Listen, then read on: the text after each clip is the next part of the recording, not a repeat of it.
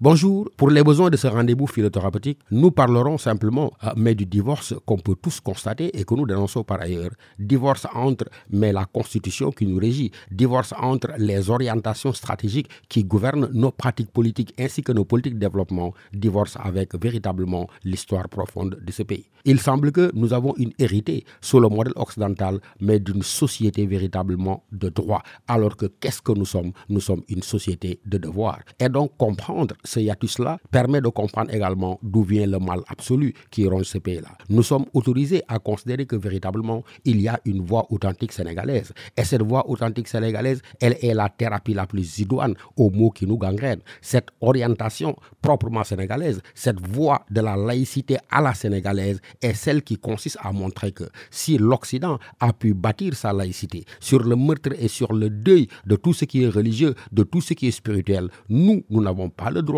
en revanche, justement, d'enfourcher cette trompette-là. Parce que ici, le religieux, le spirituel et le temporel se marient, mais dans un mariage d'amour fécond, dans les deux sens du terme. Ça veut dire simplement que la laïcité sénégalaise est une laïcité qui, contrairement à sa version occidentale, n'exclut nullement le religieux, le spirituel des affaires de la vie quotidienne et l'intrusion dernière des chefs religieux, comme pardonne même le terme d'intrusion. L'intrusion dernière des chefs religieux vise à montrer simplement que nous sommes une société de croyants, nous sommes une société de croyance et cela devrait informer notre pratique politique de tous les jours, mais également notre vivre ensemble au quotidien. Bonne méditation à tous.